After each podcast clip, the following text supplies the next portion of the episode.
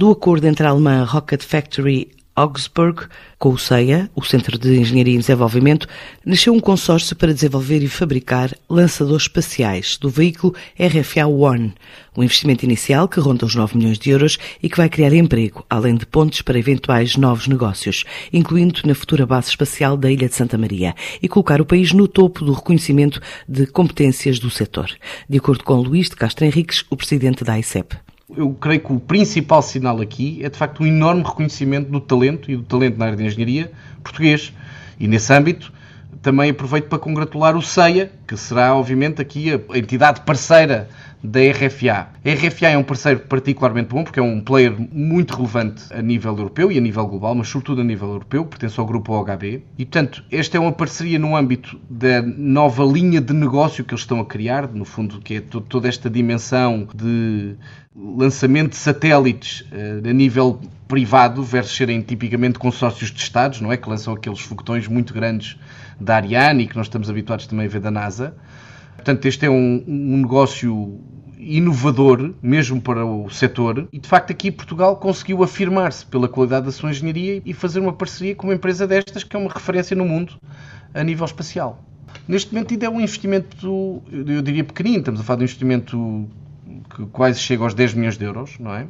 Vai, vai criar postos de trabalho. Como é óbvio, é um projeto de investigação e desenvolvimento tecnológico que é criador de postos de trabalho. Estamos a falar também de peças muito específicas deste novo produto deles, que é o RFA One, mas eu diria que este é, sobretudo, a semente para se fazer mais trabalho de engenharia para o espaço, mais parcerias destas, porque aqui o fundamental é começar. Nós depois, obviamente, iremos trabalhar novas frentes de trabalho com este e com outros parceiros, mas acima de tudo, quer dizer, conseguir fazer a primeira parceria, ainda por cima num, num setor onde nós há 12 anos não, não tínhamos nenhuma presença de grande relevo, não é? Portanto, passámos a, a, exportar peças e componentes de avião. Fizemos esse caminho com algum sucesso. Isso hoje em dia já representa centenas de milhões de euros de exportações. E agora o que estamos a ver aqui é o futuro, a possibilidade também de termos valor relevante em exportações de peças de foguetão. Estas peças irão ser desenhadas, prototipadas, todo o trabalho de engenharia feito em Matozinhos,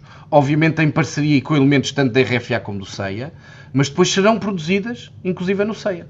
Quer dizer, há aqui uma consonância de, no fundo, vá lá, de uma entrada de Portugal no setor espacial, chamemos-lhe assim, e portanto nós acreditamos que estes equipamentos terão particularmente interesse para o que será lançado a partir de Santa Maria.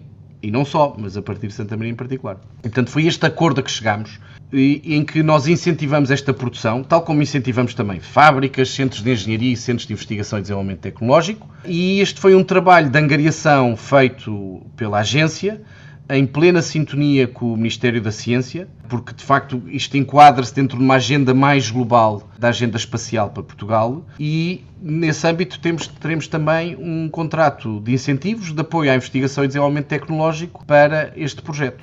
Para já, assinado o compromisso entre a empresa alemã e o Centro de Engenharia de Matosinhos no desenvolvimento de peças para o lançador de um veículo espacial em solo português.